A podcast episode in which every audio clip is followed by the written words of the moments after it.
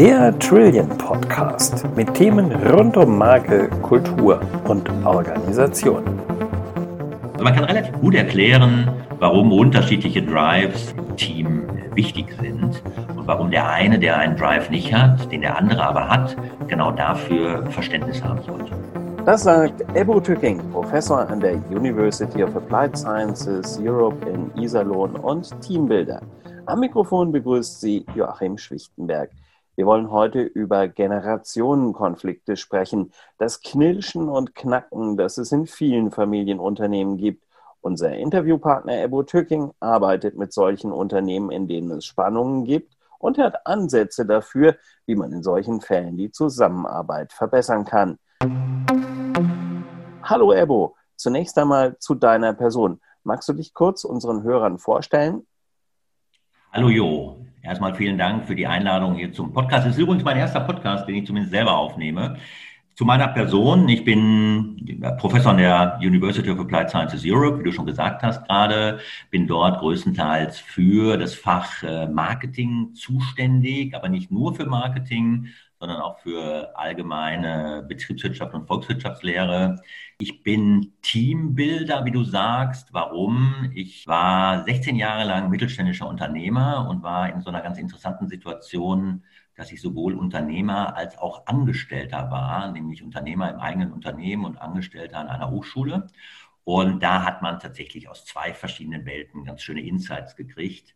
Und äh, mit dieser Expertise habe ich mich zum Teambuilder gemacht. In der Beratung Trillion nimmst du ja nun auch genau diese Rolle, die du gerade beschrieben hast, die Rolle des Teambuilders ein. Was genau macht denn ein Teambuilder? Was ist ein Teambuilder? Ein Teambuilder ist jemand, der sozusagen, sozusagen aus der, aus der Coaching-Zone versucht, Teams, also Organisationseinheiten von mindestens zwei Menschen, also man kann ja sich so kurz mal anschauen, was ist eigentlich ein Team? Also ein Team sind eben Menschen, die in irgendeiner Weise ein gemeinsames Ziel verfolgen. Und der Teambuilder ist also derjenige, der genau ähm, dieses Verfolgen von gemeinsamen Zielen versucht zu coachen, sprich also zu verbessern und Teams äh, besser zusammenzuführen und äh, den, Ziel, den Zielfortschritt und Ergebnisfortschritt zu steigern. Du benutzt äh, bei deiner Arbeit ein Diagnosetool, Real Drives. Was ist das? Wie funktioniert das?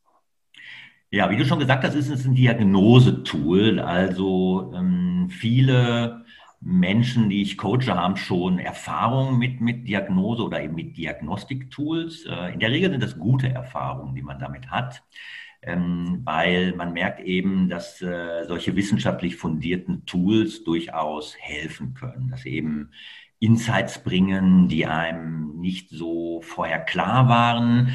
Das Tool funktioniert äh, ziemlich einfach. Man muss einen kurzen webbasierten Fragebogen durchgehen und anhand äh, dieses Fragebogens generiert eben das Tool ein, ja, eine sehr umfangreiche und für die meisten Teilnehmer meistens überraschend umfangreiche ähm, Diagnose eben der Funktionsfähigkeit eines Teams. Ja, du gehst also den Motiven und den Treibern äh, auf den Grund, die den Menschen am Arbeitsplatz in seiner Arbeitsumgebung bewegen, motivieren, begeistern. Und die Farbenlehre dahinter ist ja auch in einem Beitrag von dir auf unserer Website zu sehen. Wie sieht das Ergebnis einer solchen Real Drive äh, aus? Das Ergebnis äh, einer solchen Analyse ist tatsächlich, wie du sagst, eine zunächst einmal diese vielen schon bekannte Farbenlehre. Also diese Farbenlehre, die ja zurückgeht auf äh, oder größtenteils eben auf äh, die ähm, Ergebnisse von Claire Graves, also einem ähm, Psychologen bzw. Sozialpsychologen. Ähm, wir benutzen diese Farbenlehre, um eben die Drives, also die Motivationen von Menschen zunächst einmal sichtbar und transparent zu machen wir Menschen sind ja alle ein bisschen anders. Ich bin ja hier im Rheinland, du weißt, ja, da gibt es diesen schönen Spruch, jeder Jeck ist anders. Ähm, ja. Und das ist tatsächlich so. Das heißt also, wir haben alle natürlich unterschiedliche Motive, mit denen wir uns durch den Alltag bewegen.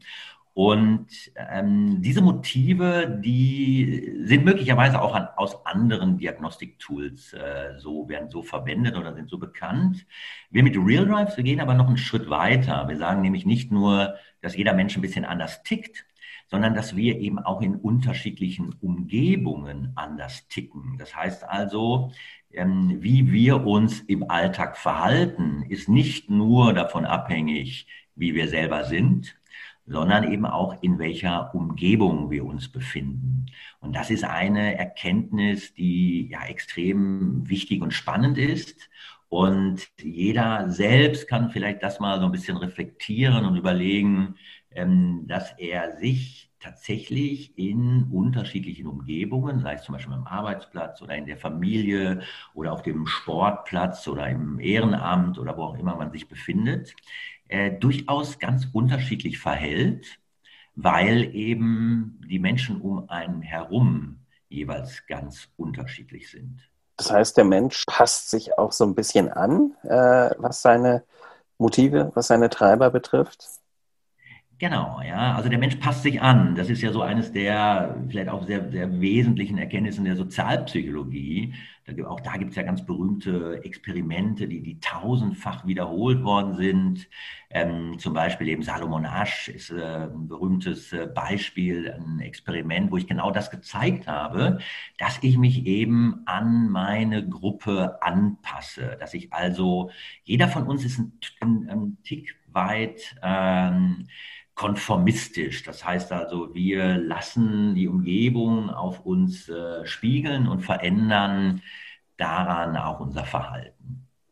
Wie sind denn die Reaktionen, wenn du Menschen mit den Ergebnissen der Analyse konfrontierst? Wie sind die Reaktionen? Die Reaktionen, ich sage dir mal vielleicht den, äh, den häufigsten Satz, den ich höre. Der lautet wortwörtlich, fast unisono folgendermaßen. Ich hätte niemals gedacht, dass man aus einem so kurzen, unverfänglichen Fragebogen so viele Insights gewinnen kann. Das ist etwas, was ich fast so nach ja, unglaublich vielen äh, Seminaren und Coachings, die ich gemacht habe, äh, so schon gehört habe. Dass es also für viele erstmal unheimlich überraschend ist, wie viel man eben doch über Diagnostik rauskriegen kann. Und das macht es für den Coach natürlich ein Stück weit einfach, ähm, damit eben zu coachen, weil du kannst wirklich in Menschen äh, hineinschauen. Du machst Dinge transparent, die den Menschen ja möglicherweise vorher schon auch klar waren, vielleicht aber auch nicht klar waren und ähm, kannst so eben mit diesen unterschiedlichen Profilen Teams auch äh, ganz exzellent zusammenbringen. Wenn ich jetzt in einem Familienunternehmen Spannungen, Diskurse, Konflikte habe, also Beef, äh, Konflikte zwischen der Gründer- und Nachfolgergeneration, um im Beispiel zu bleiben, wie löst du das auf? Also der erste Schritt ist tatsächlich dieses, dieses Transparent machen. Äh, dass man also zunächst einmal versucht, den anderen zu verstehen, seine Motive, seine Drives zu verstehen. Ähm, wir versuchen also zunächst einmal die, die Drives zu verstehen. Wir versuchen ähm, die war die Umgebungswahrnehmung. Auch das macht das Real Drives Tool. Das heißt also nach der Diagnose der eigenen Drives folgt die Diagnose der Wahrnehmung der Umgebung. Wie nehme ich die anderen wahr? Und im dritten Schritt das daraus resultierende Verhalten. Und ähm, das ist also zunächst einmal die Transparenz, die das Tool schafft. Ähm, der Teambuilder, der wird immer versuchen, eine Akzeptanz dafür zu schaffen, dass unterschiedliche Motive und, und auch unterschiedliches Verhalten für Teams, für Unternehmen, für Führungsebenen oder eben auch in Nachfolgekonflikten, ähm, dass unterschiedliche Drives eben wichtig sind. Ähm, das kann man relativ leicht erklären, wenn man sich mal ja, so ein Team ähm, als eine organisatorische Einheit vorstellt. Ähm, damit ein Team funktioniert, brauchst du Unterschied, also brauchst du ähm, Dinge, die für die Teammitglieder unterschiedlich wichtig sind. Also Beispiel. Ähm, wie kommt überhaupt äh, vielleicht ein Projekt zum Beispiel äh, auf den Weg? Ja? Ein Projekt kommt auf den Weg, in dem es ja erstmal irgendeine Idee beispielsweise gibt oder eben den Anreiz, äh, etwas Neues äh, einzuführen. Und für diese Einführung von etwas Neuem braucht man eben in der Regel den Blick nach außen. Ja? Es braucht also Menschen, die nach außen schauen und die offen sind für Innovation.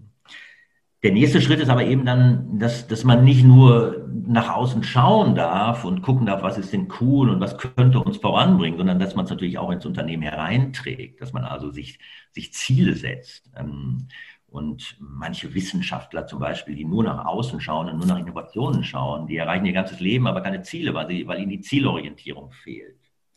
Und der nächste Schritt mag dann sein, dass man, ähm, naja, um Ziele zu erreichen, auch genaue Pläne machen muss. Man muss also Strukturen schaffen, man muss Disziplinen haben, um Ziele auch zu erreichen. Ähm, und damit hätte man eben so eine, so eine, dritte Farbe, die man vielleicht in einem Team braucht, also, äh, also Disziplin. Ähm, aber auch damit ist noch nicht genug, sondern Teams bestehen immer aus Menschen. Das heißt, man muss man muss Ziele und man muss Prozessfortschritt eben auch kommunizieren. Das heißt, man muss Menschen auf diesem Weg mitnehmen. Das heißt, also in jedem Team brauche ich, brauche ich Teammitglieder, die auch eine menschliche Antenne haben, die also die kommunizieren können und die vielleicht auch eine gewisse Warmherzigkeit haben und, und Teams äh, zusammenhalten. Und Jetzt können wir so weitergehen, eigentlich diese Farblehre, die du vorhin angesprochen hast, so, so weiter durchgehen. Und ähm, ja, der nächste Schritt ist dann vielleicht eben auch ein bisschen dieses, dieses Dranbleiben und mhm. dieses äh, Erreichen wollen oder vielleicht auch den Mut, äh, voranzugehen.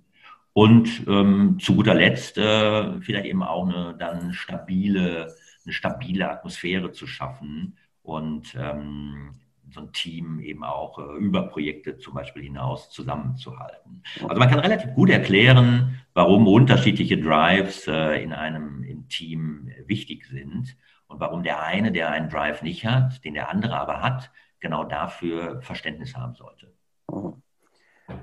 Was war dein größtes Erfolgserlebnis in deiner Arbeit als äh, Teambuilder?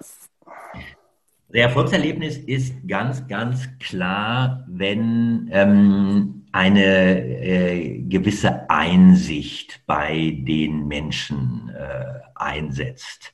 Das heißt also, man kann ja äh, natürlich immer als, als Coach eine, eine Diagnose stellen. Ähm, das Wichtigste ist aber natürlich die Selbsterkenntnis, ähm, woran es ja so häufig natürlich auch in Coachings halt äh, mangelt oder vielleicht scheitert. Äh, also wenn der ähm, Gecoachte sagt, ja, ist alles schon gut, aber ich glaube das nicht. Ähm, das heißt also, wichtig für uns Coaches ist natürlich, dass von innen heraus das Verständnis äh, kommt. Das heißt also, die, die größten Erfolgserlebnisse des Coaches sind ganz klar, wenn Menschen sagen, okay, ich, ich habe es verstanden und es ist tatsächlich so, es war mir vorher nicht klar und äh, ich habe es jetzt kapiert, ähm, warum mein Führungsmitglied sich anders verhält als ich. Ähm, also zum Beispiel solche vielleicht so jahrelange Konflikte zwischen einem kaufmännischen und einem technischen Geschäftsführer, die eben ganz unterschiedliche Denkweisen haben, die man äh, mit so einem Coaching eben dann perfekt zusammenführen kann. Und wenn die das einem spiegeln und am Ende des Coachings sagen, okay, das war mir so nicht klar, äh, das hat jetzt wirklich für, für Insights gesorgt, die uns hier im Alltag äh, definitiv in den nächsten Monaten, Jahren, vielleicht Jahrzehnten einfach produktiver machen. Das ist, glaube ich, so das beste Feedback, was man bekommen kann. Mhm. Stichwort äh, Selbsterkenntnis, Ebo. Wir sind natürlich neugierig und äh, dürfen wir mal fragen, was sind denn so deine inneren Treiber? Was motiviert dich? Also ich bin im Moment ja, äh, ja nicht größ also größtenteils natürlich als, als Angestellter einer Hochschule im, im Wissenschaftsbetrieb äh, tätig. Und vielleicht ganz witzig mal zu zeigen, ähm, es gibt im Wissenschaftsbetrieb unterschiedliche Menschen natürlich auch. Äh, Im Wissenschaftsbetrieb braucht man natürlich eine gewisse Analysebereitschaft. Ja, das heißt also, in der Farblehre ist das gelb, ist oder? Ist gelb, ganz genau. Ja, ist also dieses Gelb. Ja. Und dieses Gelb, das habe ich tatsächlich im relativ großen Ausmaß. Und Jetzt gibt es zwei Typen an der Hochschule. Der eine Typus ist der, der Gelb mit Grün kombiniert. Und den bezeichne ich immer gerne als den Wissenschaftler, der gerne lehrt, der also gerne mit Menschen kommuniziert und Wissen weitergibt. Und das bin ich. Ich bin also gelb und grün. Das heißt, der Wissenschaftler, der eigentlich gerne kommuniziert und mit Menschen arbeitet. Und das ist, glaube ich, auch meine Hauptmotivation, an einer, an einer Hochschule zu lehren. Und der andere Typ Wissenschaftler, das ist der, derjenige, der Gelb mit Blau kombiniert. Und Blau ist die Disziplin. Und das ist vielleicht eher der Wissenschaftler, der ähm, nicht so, also der da, wenn er kein oder wenig Grün hat, dann ist er der Wissenschaftler, der nicht lehrt, sondern lieber forscht. Und das bin ich nicht so sehr. Das heißt also, ich habe zwar auch einen Blauanteil, das heißt also Disziplin, ähm, aber bei mir ist es also eher gelb-grün, der Wissenschaftler, der gerne mit Menschen arbeitet und nicht der Wissenschaftler, der gerne in der Forschung arbeitet. Na, das ist doch äh, gut für die Studenten, würde ich mal sagen, wenn sie einen Prof haben, der sein Wissen gerne teilt. Und äh, Ebo, wir danken dir, dass du dein Wissen heute mit uns geteilt hast. Spannende Einblicke hast du uns gegeben in das Thema Teambuilding. Dazu haben wir mit Professor Ebo Tücking hinter die Kulissen unseres täglichen Miteinanders geblickt. Ebo, herzlichen Dank für diese spannenden Hintergründe. Soweit also unser heutiges Interview. Was nehmen wir mit? Generationskonflikte in Familienunternehmen und Konflikte in der Arbeitswelt generell sind oft darin begründet, dass Menschen unterschiedliche Antriebskräfte haben. Wenn man weiß, welche Präferenzen ein Mensch hat und welches tatsächliche Verhalten im Alltag praktiziert wird, dann kann man Konfliktpotenziale erkennen und vermeiden, in immer wieder dieselbe Falle zu tappen. Um den Erfolg eines Teams zu optimieren, lohnt es sich zu schauen, welche Anteile insgesamt wie stark vertreten sind. Manchmal ist die Lösung das Team, um jemanden zu ergänzen oder aber Aufgaben so zu verteilen, dass sie besser zu den Antriebskräften der Handelnden passen. Diagnosetools wie Real Drives können dabei eine wichtige Entscheidungshilfe sein, wenn sie die Verhaltensmuster neutral und objektiv bewerten und einordnen. Unser Podcast hat Sie inspiriert? Dann schreiben Sie uns oder lernen Sie uns persönlich kennen. Auf unserer Website trillion.com finden Sie alle Kontaktdaten. Bleiben Sie gesund, alles Gute und bis zum nächsten Mal.